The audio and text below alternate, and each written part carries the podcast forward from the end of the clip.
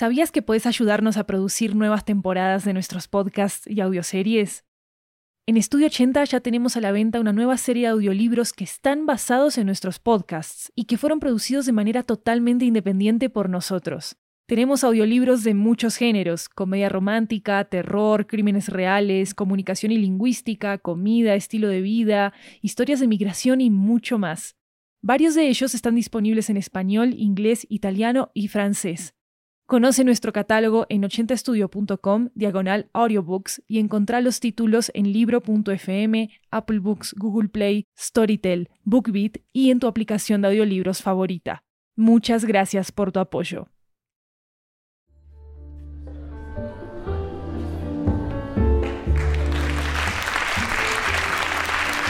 Hola, hola, hola, esto es 80 Cuentos, una antología de cuentos latinoamericanos en audio que recorre toda la región. Yo soy Maru Lombardo, la anfitriona de este programa, y esta historia nos llega desde Argentina. Es una historia que habla de lo que está transformando a tantos barrios de Latinoamérica, desde Argentina hasta México. Acá va El fin de un barrio, creado por Delfina Carou.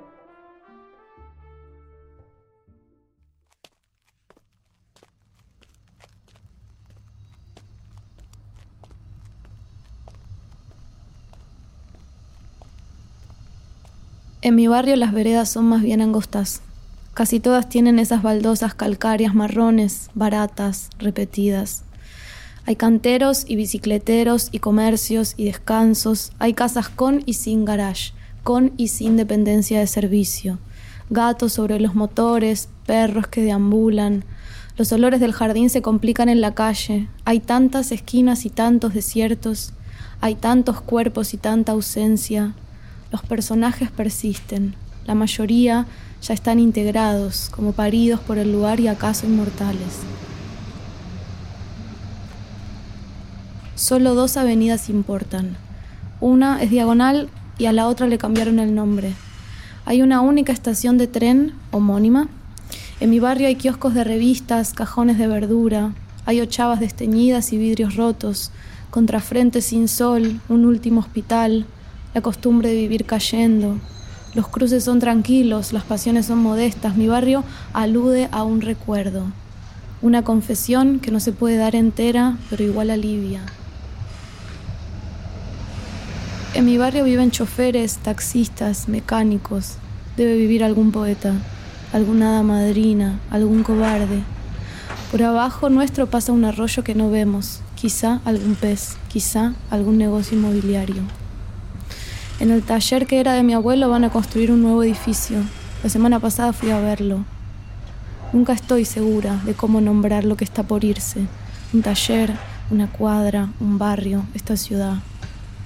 Vi el árbol agrietado y mi abuelo siempre de pie contra el portón, emisario, no de lo que se recuerda, sino de lo que se olvida. No evadí el tema, pero tampoco lo propuse. Fue él el que quiso hablar de su taller, como invocando, con la esperanza de llamarme a hacer algo por todo esto que se muere. Están buscando inversores, ¿me explico? Te ofrecen la venta en pozo en carteles gigantes que están iluminados, te prometen cómo van a ser por dentro los departamentos cuando terminen la obra, pero es todo mentira. Te lo venden como algo distinto, pero va a ser igual a los demás edificios que están construyendo en esta ciudad. Entendí a lo que se refería, habitual, gris, desalmado. Después de un silencio anunció también con seguridad y rigidez el fin de nuestro barrio, el fin estricto de nuestro barrio, inevitable, irrevocable. Despedite rápido, nena, me dijo, porque en breve todo esto desaparece. El barrio como lo conocimos está por terminarse y no hay retorno.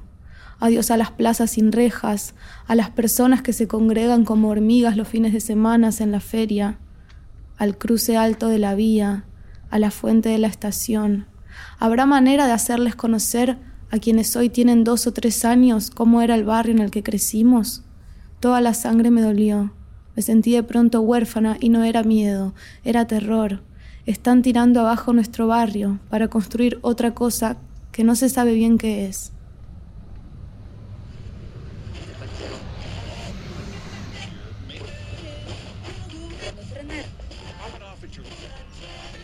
Me quedé callada. Mi abuelo prendió la radio y empezó a girar la perilla de metal cromada. Yo me distraje mirando el ejercicio minucioso de sintonizar un dial. Un ritual tan exacto, quisquilloso. Llegaron a primera sin conocer baldíos. No saben cómo ha sido el tiempo que pasó. En algún momento mi abuelo empezó a silbar. ¿Cuál es el fin de un barrio? El sentido de un barrio. Formar parte de un conjunto, identificarse subjetivamente con una porción de territorio, reconocerse en una tradición, fortalecer lazos de comunidad, una imposición política para facilitar la organización de nuestras ciudades, un modo de defensa. ¿Quién fue el dueño de estas tierras? ¿Por qué existen los barrios? ¿Dónde está el desaparecido bar La Sirena? ¿Qué sentido tiene las fronteras? ¿Cuál es el fin de mi barrio? Si me mudara, ¿vendría conmigo? Pensé en las delimitaciones. No alcanza con la geografía ya ensayada, es necesario inventar un nuevo instrumento de medición, una herramienta que precise la magnitud en sentido complejo, que defina dónde termina, un patrón, un símbolo, unidades de referencia, algo, una relación entre objetos, no lo sé, es difícil de explicar. Miré a mi abuelo. Estaba terminando de resolver un crucigrama. Me estiré para agarrar el estuche que estaba en la mesa y me probé por juego sus anteojos. Ya no me marea el aumento. ¿Qué tal? pensé. Estoy envejeciendo. Los dos sonreímos y él se paró. Con un gesto señaló en el patio la parra que acababa de brotar. De nuevo le sonreí y me sonrió. Me acompañó hasta la esquina, nos despedimos y se alejó, todavía silbando, todavía en silencio. ¿Por qué me gusta este barrio? ¿Por qué me habla si es un lugar sin idioma? Empecé a caminar. Llegué hasta el parque y decidí atravesarlo. A mitad de camino me senté en un banco a fumar. Lo elegí porque era el único que estaba vacío. Me entretuve mirando perros, ciclistas, cedros, mugre. La luna estaba lo suficientemente entera como para parecerme llena. Seguí caminando. Cruzando el bulevar llegué a una calle sin salida. Era como si todas las cosas me hablaran de finales. Volví sobre mis pasos, molesta por los baches de la vereda entre lo que permanece y lo que se va. Al llegar a la esquina vi a un chico apoyado contra el portón de un taller mecánico. Hacía luciérnagas con la punta del cigarrillo. Me acerqué despacio. Le hablé tranquila. Discúlpame, si sos tan amable, ¿podrías indicarme el final de este barrio? El final de este barrio es el deslinde entre la capital y la provincia, ¿no? Supongo que sí. Gracias. Seguía avanzando. La noche persistía para todos.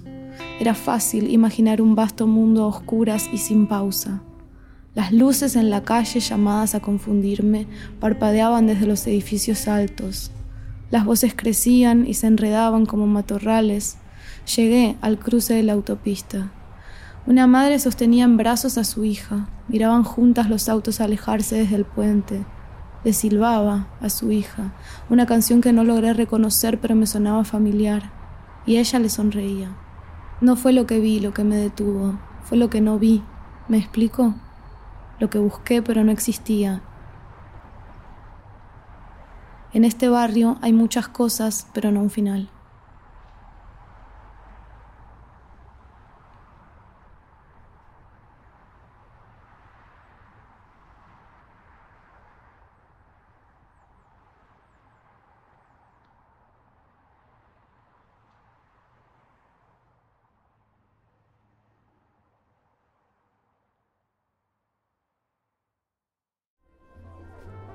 Si les gustó este episodio, déjenos una reseña en Spotify y en Apple Podcast para que podamos llegar a muchas más personas. 80 Cuentos es un show único, que le da espacio a voces creativas de todo el continente, y regar la voz sobre él nos ayuda a que muchos más creadores puedan encontrarnos. No olviden también seguirnos en redes sociales en arroba 80 podcasts. Recuerden también que hay una versión en inglés de este mismo podcast, se llama The End of a Neighborhood. Este episodio fue creado, escrito y narrado por Delfina Caro. Diseño sonoro de Jeremías Juárez. Yo soy Maru Lombardo y esto es 80 Cuentos. Nos escuchamos pronto.